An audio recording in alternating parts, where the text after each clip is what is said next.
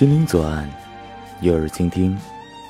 这里是方圆，传递正能量的故事。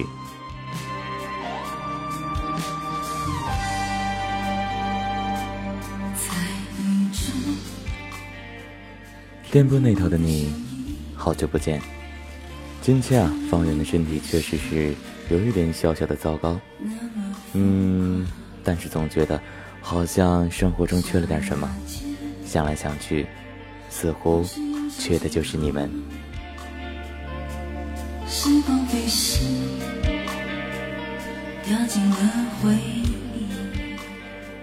今天方圆在找背景音乐的时候啊，无意间看了一下当今非常火的韩国的一个明星吧，顾影其名。说实话，以方圆的眼光，实在是无法看出究竟优秀在哪。哪里值得人痴迷？想来想去，似乎曾经方圆喜欢过的明星，在长辈的眼里也是那么的，怎么说呢？奇特。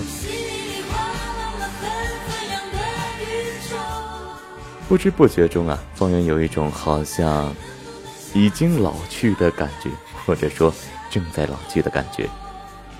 但是。我真的想说，我年轻过，那你呢？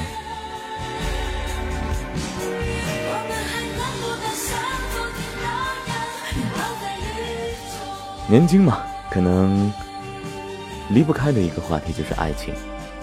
今天呢，方圆就给大家带来一个年轻的话题，这个故事叫做《玩命爱一个姑娘》。想起你的模样，感觉那么温暖，那么哀伤。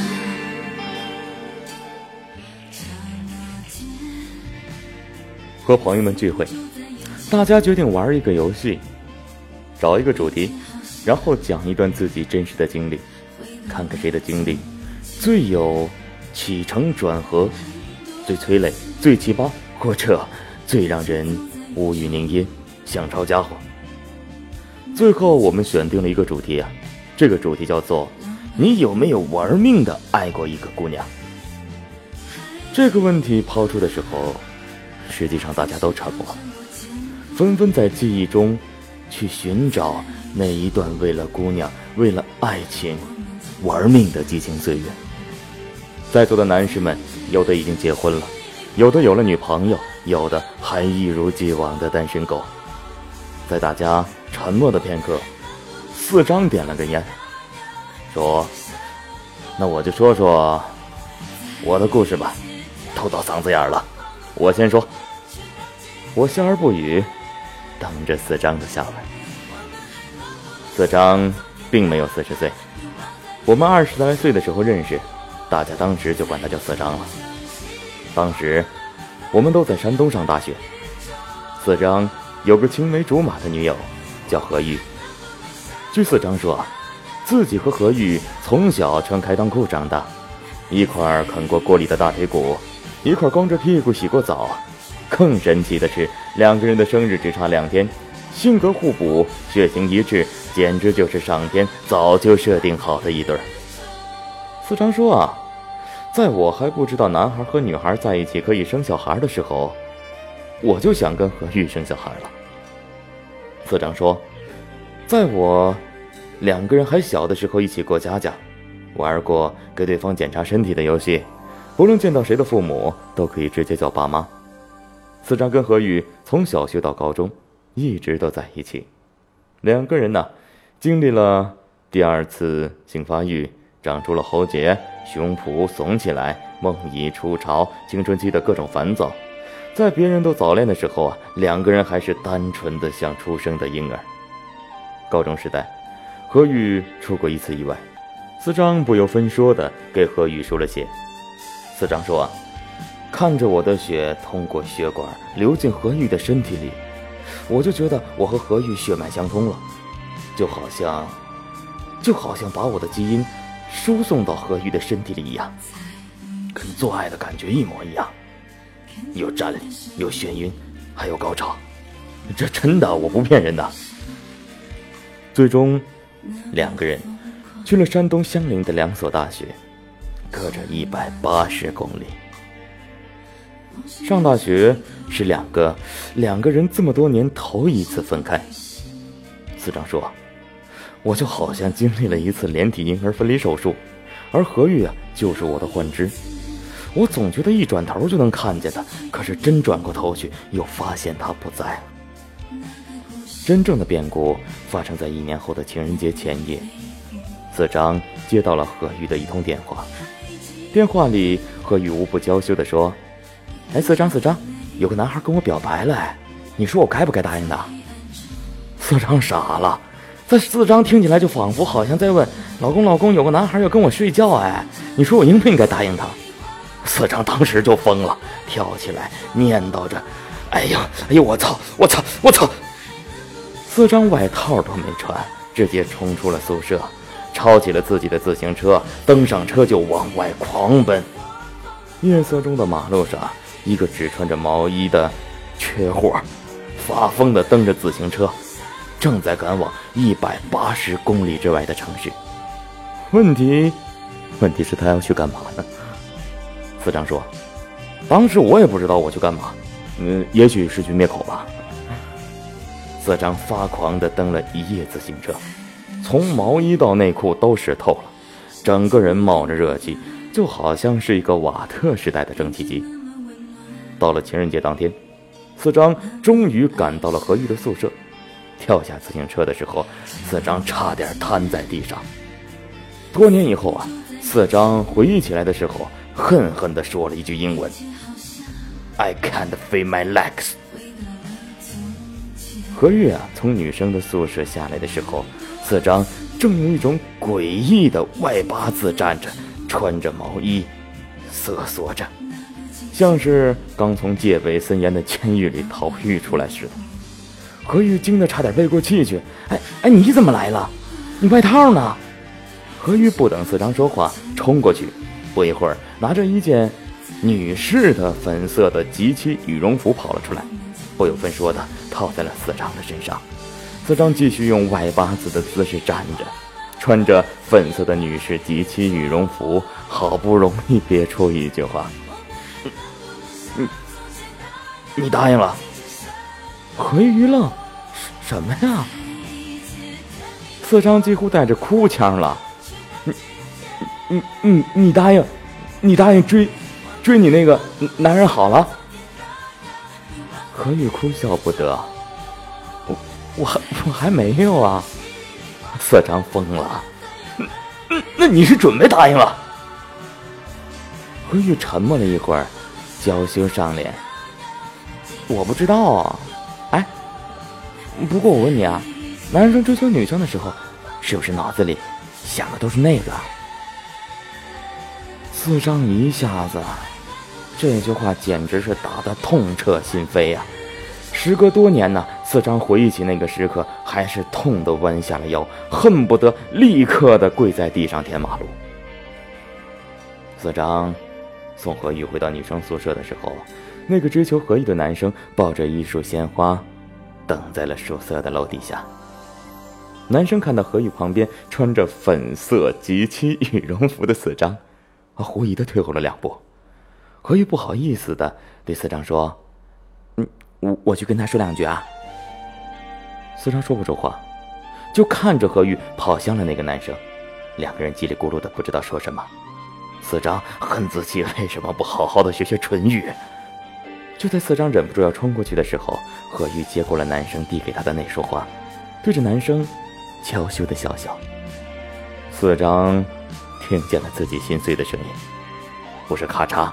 也不是吧唧，也不是轰隆，而是何玉的笑声。呵呵。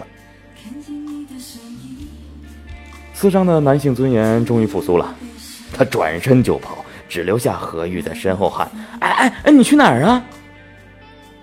夜色中的马路上，一个穿着女士及其羽绒服的倒霉缺货，拼命的蹬着自己的自行车，奔驰在马路上。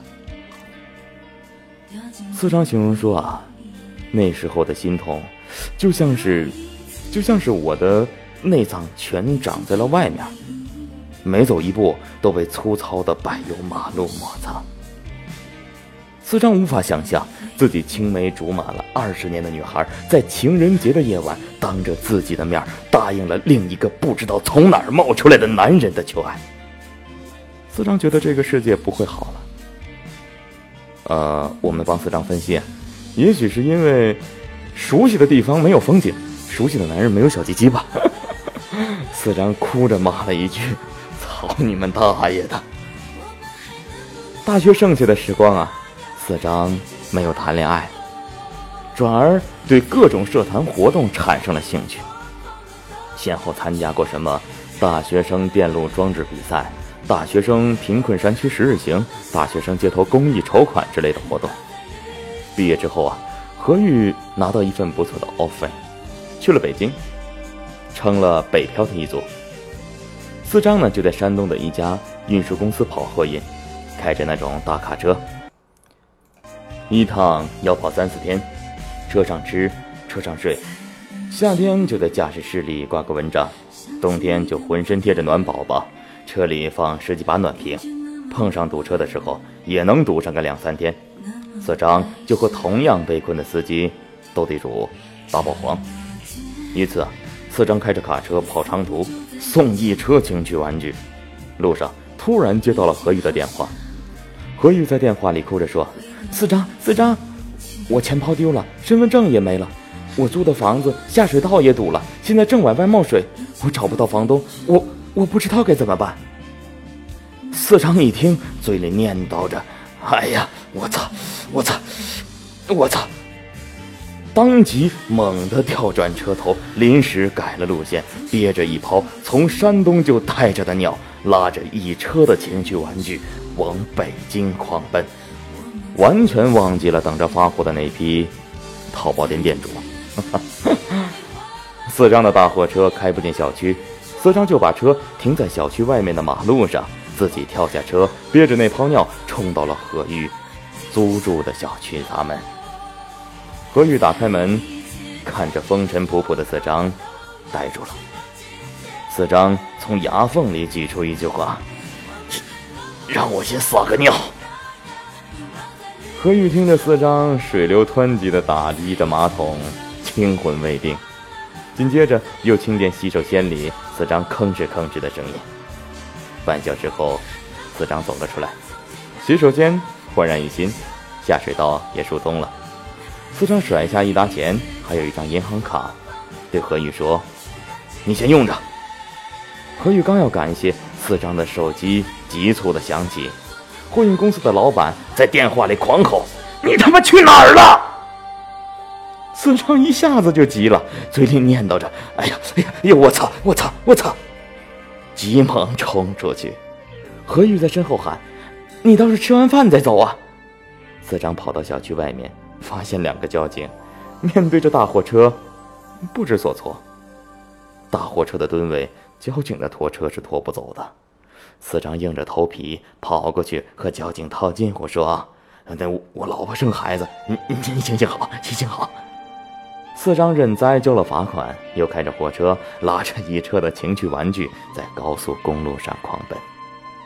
四张任劳任怨，勤勤恳恳，攒了钱自己买了一辆卡车，继续跑着长途，送着各种各样稀奇古怪的货物。他最爱看的是玩命快递。四张说。这演的就他妈是我呀！有一次大半夜的，就在一条黑压压的路上，遇见拦路抢劫的，他们弄了一棵树横在马路中间。哎，我一看不好啊，猛踩油门飞驰过去。开出十公里之后啊，才发现两个轮胎都漏气了。四张再一次跑北京的时候，在北京留了一天。何玉请四张吃饭，何玉看起来有些怪，说话吞吞吐吐。四张不耐烦。有事你就直说，你跟我还客气。何宇说：“说我男朋友做生意需要一笔钱周转，否则他过不去这个坎。”四张一愣：“哎，你什么时候交男朋友啊？哎，我怎么不知道啊？”何宇有些惭愧：“我我不想跟你说，我怕说了你难受。”四张沉默。何宇说：“他借了高利贷。”四张点了根烟问。缺多少钱？何玉鼓足勇气说：“十万。”四张抽了两口烟，给我五天，五天后我打你银行卡上。四张说就转身走了，留下何玉愣在原地。回到山东，四张把卡车卖了，加上自己的积蓄，凑了十万块给何玉。我们都骂他，哎，你脑残了？哎，你不想想，万一何玉那个男人，那个男朋友是是骗子呢？四张无所谓的笑笑，我感觉那男的百分百是个骗子。好男人就是再他妈难，也不会向自己女人开口要钱。那我们都惊呆了，哎，你丫知道还借他钱？四张说，他要的东西我没法拒绝。再说，让他上上课也好。他哪儿都好，就是太单纯了。我们再一次惊呆，他单纯，那我看你就是傻逼。四张切了一声，大智若愚，聪明还是傻，这玩意儿得分事儿。卖了卡车之后啊，四张又回到原来的运输公司继续打工，一样的勤勤恳恳，任劳任怨。两个月后，何玉打电话给四张。哭着说：“她男朋友不见了，电话也不接，他是个骗子，我对不起你。”四张说：“不就是十万块钱吗？有什么大不了的？花十万块钱让你长长记性，这事儿值了。”何玉在电话里啊，泣不成声。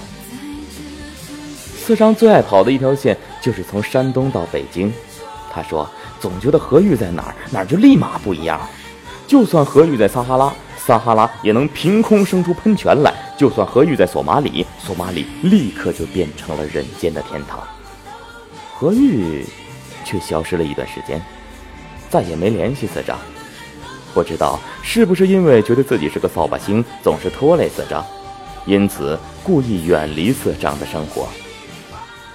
又到了冬天，四张依旧跑着长途，这一次拉着一车泡面跑北京。天寒地冻，高速公路上的积雪刚刚撒盐，几乎都融化了。但是风很大，四张顺风撒尿的时候，射到了几百米外的广告牌上。四张过了收费站口，猛地踩住刹车，他看见了一个熟悉的身影，站在一望无际的高速公路的隔离带旁，冻得瑟瑟发抖，是何宇。四张头发都炸起来了。他在车堵在高速公路的入口上，自己跳下去，几乎是飞到何玉面前，一把抱住何玉。何玉整个人冻得就跟个冰美人似的。四张抱着何玉的时候打了个冷战，四张又生气又心疼。哎，你你你他妈在这儿干嘛？何玉泣不成声。我在这儿等你三天了，晚上就在收费站里睡，我怕错过时间，可又不敢走，怕错过你。四常都疯了，你你不会打个电话呀？何玉说：“我我总是想给你打电话，但是打电话都没好事儿。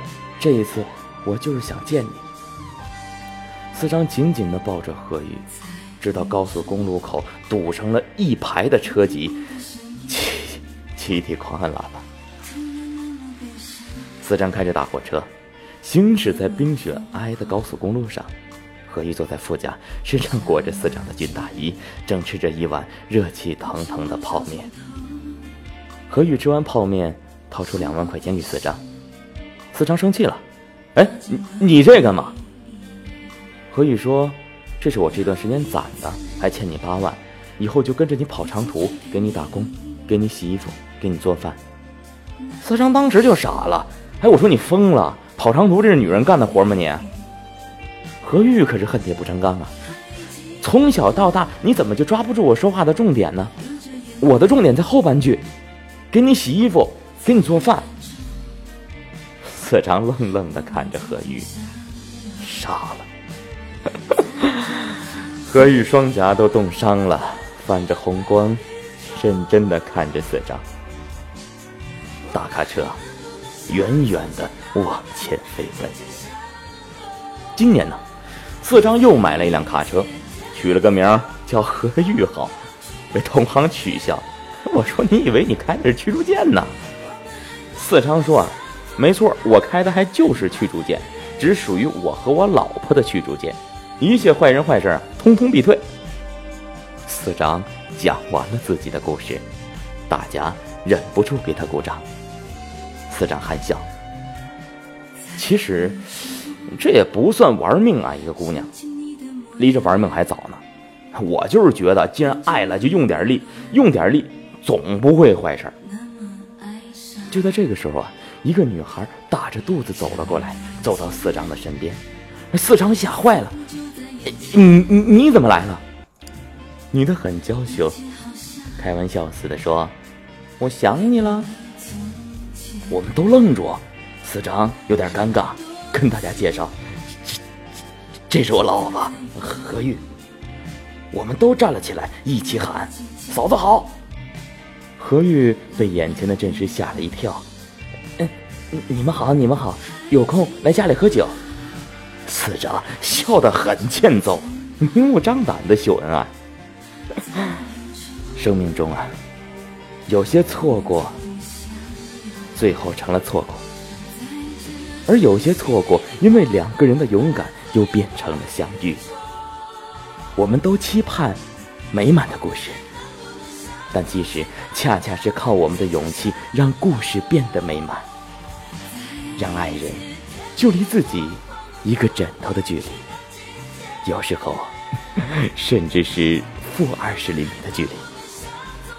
男人应该玩命的爱一个姑娘，好姑娘也值得被男人玩命去爱。爱情嘛，本来就是勇敢者的游戏。如果你不够勇敢，你很快就会出局；如果你够勇敢，此刻转个身就能保住你所爱的人吧。